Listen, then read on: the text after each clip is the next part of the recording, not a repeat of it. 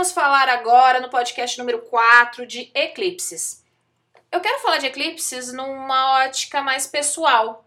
A gente está agora no movimento de mudança, a gente tem os eixos mudando, porque os eclipses eles nunca acontecem isoladamente. Eles passam 18 meses por um eixo de signos. Então a gente vai finalizar o, esse eixo de Capricórnio e Câncer que a gente teve desde 2018 e vem vindo, desenvolvendo a nossa atenção para a área onde a gente tem Capricórnio e Câncer no nosso mapa. E agora a gente faz essa transição. Então ele começa com esse eclipse lunar nesse eixo Sagitário e Gêmeos agora e vai até o final de 2021. E as, os eclipses eles são muito ligados ou muito mais fortes quando a gente estuda em astrologia mundana, que é muito ligado ao coletivo. Então, ligada a desastres, catástrofes, ascensão e queda de poderes. É muito legal estudar os eclipses numa ótica coletiva, porque você vê claramente a manifestação. Mas quando a gente olha no nosso mapa natal, como que a gente faz? Por exemplo, agora a gente tem então essa troca para os eclipses, né, desse eixo que vai ficar nesse ping-pong até o final de 2021. Então veja onde você tem Sagitário e Gêmeos no seu mapa, mas não veja simplesmente o signo. Veja como está a regência desses signos no seu mapa natal e também a regência de cada eclipse que vai acontecendo ao longo desse período. Por exemplo, nesse agora, a gente tem as regências de o nó do norte, que está em Gêmeos, ele tem uma regência de Mercúrio e Mercúrio está em Câncer. Então essas áreas elas têm que ser avaliadas. Por quê? Porque o direcionamento do nó do norte, que é realmente o que a gente veio desenvolver, o que a gente precisa, né, desenvolver nesse período dos 18 meses, ele tem uma correlação nesse momento com esse primeiro pontapé de eclipses com essa posição em Câncer. Já o nó do Sul, ele está atrelado ao comando de Júpiter, certo? Porque Sagitário é comandado por Júpiter. E Júpiter está retrógrado em Capricórnio. Então, olha ainda a importância. Eu brinco que parece que tem ainda um pé um pouquinho atado, né? Com todo esse processo que a gente está passando de Capricórnio, que vem desde a entrada de Saturno, no âmbito mais pessoal, né? Desde a entrada de Saturno em Capricórnio em dezembro de 2017. Claro, estamos com Plutão ali também desde 2008, mas Plutão é geracional. Então, como que você avalia no seu mapa? Observe essas duas áreas, porque vai ser, é como se for, não é que vai acontecer nada grandioso, a gente tem que tirar um pouquinho dessa visão hollywoodiana da vida, né? Ai, meu Deus, agora minha vida vai mudar. Não vou ganhar na Mega Sena, tá no eixo 5 e 11, mas vou ganhar na Mega Sena. Não é assim, às vezes são coisas muito sutis. As grandes mudanças na vida, na realidade, elas acontecem com despertar. E na prática eu percebo muito isso em relação aos eixos dos eclipses. Depois que passa esse período, principalmente dos 18 meses, porque é muito mais fácil a gente avaliar a nossa vida depois que passou, né? A gente percebe claramente uma mudança. Aquelas áreas da vida, elas têm uma movimentação. É como se a gente fosse desengavetando coisa velha e fazendo uma limpeza e tirando o que não serve mais. Esse não serve mais e ficando só realmente o que importa, tá ligado ao eixo sul que está em Sagitário. E a gente vai olhando para o futuro, para o que a gente precisa desenvolver, que às vezes não é fácil, mas a gente precisa de um, né, de um cutucão, que são as questões geminianas no mapa. E assim, é claro que Gêmeos está ligado à comunicação, à fala, à troca, à questão comercial, mas depende do que significa no seu mapa. Porque você pode ter esse eixo, por exemplo, na, o Sagitário, digamos, na 4 e seu, sua questão em Gêmeos na 10.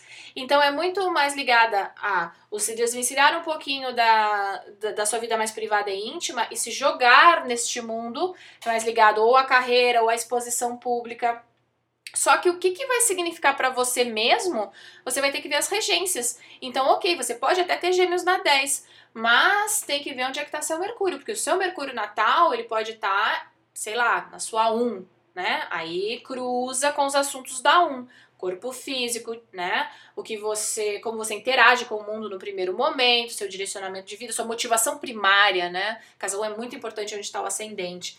Então, não existe uma regra claro que encaixe todos os mapas, mas é muito legal fazer essa dinâmica de observação. Você pode fazer essa, essa observação agora, inclusive, olhando esse período de desenvolvimento, ou você pode olhar para trás para projetar o futuro. Como que você faz isso? Então você pode pegar, aí veja de acordo com o seu mapa, se você quiser ser mais específico. Por exemplo, eu tenho estélio em Leão. Então, os eclipses que aconteceram no eixo Aquário e Leão, que foram de 2017 até mais ou menos 2018, eles foram muito importantes na, na minha vida. E assim, é um divisor de águas quando você tem muita coisa ali.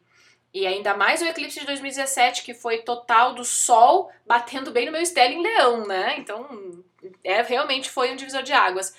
Aí depende do, de onde está esse ponto no seu mapa, tá? Então, veja no seu mapa para avaliar o passado, porque não adianta de repente você olhar um ciclo que no seu mapa não tem tanto peso. Por exemplo, se você é uma pessoa que tem ascendente Capricórnio, ou tem um estélio, muita coisa em Capricórnio, uh, ou em Câncer também, né? Já que é o eixo oposto Observa esse período que está finalizando agora em 2020, né? Desse último eixo dos eclipses que começou em 2018, então com a finalização ali de Aquário e, e, e Leão, e começou a fazer a transição em 2018 para 2019 para Câncer e Capricórnio. E vem vindo, tá desenvolvendo. Quais são essas áreas na sua vida? Por exemplo, você pode até não ter nada em Capricórnio e Câncer, mas é legal observar o que, que elas representam. Pode estar no seu eixo, digamos, 2 e 8.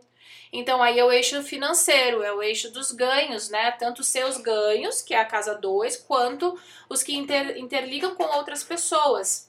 Então, é legal fazer essa análise. A gente pode fazer essa análise olhando para o passado, até para entender como que a nuance dos, do, dos eclipses tende a se manifestar para você. Por exemplo, eu nasci num eclipse, então eu percebo claramente. Pode ser que quem não, né, não, não tenha nascido num eclipse ou próximo ao eclipse não perceba tanto, mas eu percebo claramente. Que é um ponto de calibramento ou de ajuste para aquelas áreas. Então, se você quer ter uma visão mais proativa desse próximo ciclo, observa as áreas de Sagitário e Gêmeos para você e tenta perceber como que estão sendo trabalhadas, como que ela tende a se manifestar na sua vida real e concreta, como que você está lidando com isso, o que que você pode aprimorar, o que que você precisa deixar para trás, que às vezes são só aquelas âncoras, né, aquelas malas pesadas que a gente carrega, e às vezes nesse, nesse momento de, de consciência, né, desse eixo dos eclipses, a gente percebe, por que que eu tô carregando essa mala pesada? Não serve mais nada que tem aqui dentro, eu pego, sei lá, uma, duas coisinhas ali e, e deixo para trás, não, não, fico, não fico atrelada a coisas do passado. O eixo de Sagitário, onde você tem Júpiter no seu mapa, mas lembra que tem que correlacionar com o trânsito do eclipse que você está avaliando. Então, esse eclipse, a gente tem os, os regentes ligados ainda ao eixo Capricórnio e Câncer, tá? Mas é legal fazer essa, essa, essa análise e ir percebendo. Dá pra, dá, imagina, dá pra fazer toda uma retrospe retrospectiva da sua vida. Ah, outra coisa muito interessante. Os eclipses, eles fazem parte de famílias, tá? É muito técnico, não vou entrar muito aqui no, no assunto, mas quem quer pesquisar a série Saros, no meu Instagram tem, tem vários posts que explicam isso. Mas eles sempre têm um período, por exemplo, eles repetem esse eixo, né, de, de signos de 18 em 18 meses. 18 em 18 meses, 18 em 18 anos. E quando a gente tem um retorno entre 36 e 37 anos, é um marco muito interessante de avaliar. É como se você, se você não está ligada né, a, ainda ao seu eixo nodal, porque você vai fazer o calibramento de acordo com o seu eixo nodal. Então, é uma coisa bem específica. É como se você, se a vida te desse um ajuste ali. Às vezes acontecem coisas, é como se você estivesse navegando, né? E, e você não está indo para a direção que é e de repente vem um vento te coloca naquela direção certa. É muito interessante de avaliar. Então, claro, cada mapa tem o seu eixo nodal natal, né? Então, o meu é nó do sul em peixes, nó do norte em virgem.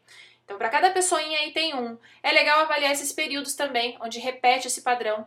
Então, por exemplo, se você está nesse período dos 36, 37, você pode estar passando pelo seu retorno de nodos muito interessante e muito importante. Às vezes, onde eles estão pode indicar esse momento de virada ou de mudança significativa. E às vezes, não espere nada externo, às vezes você toma uma decisão importante e que dá um novo direcionamento. Vai depender das condições do seu mapa, tá bom?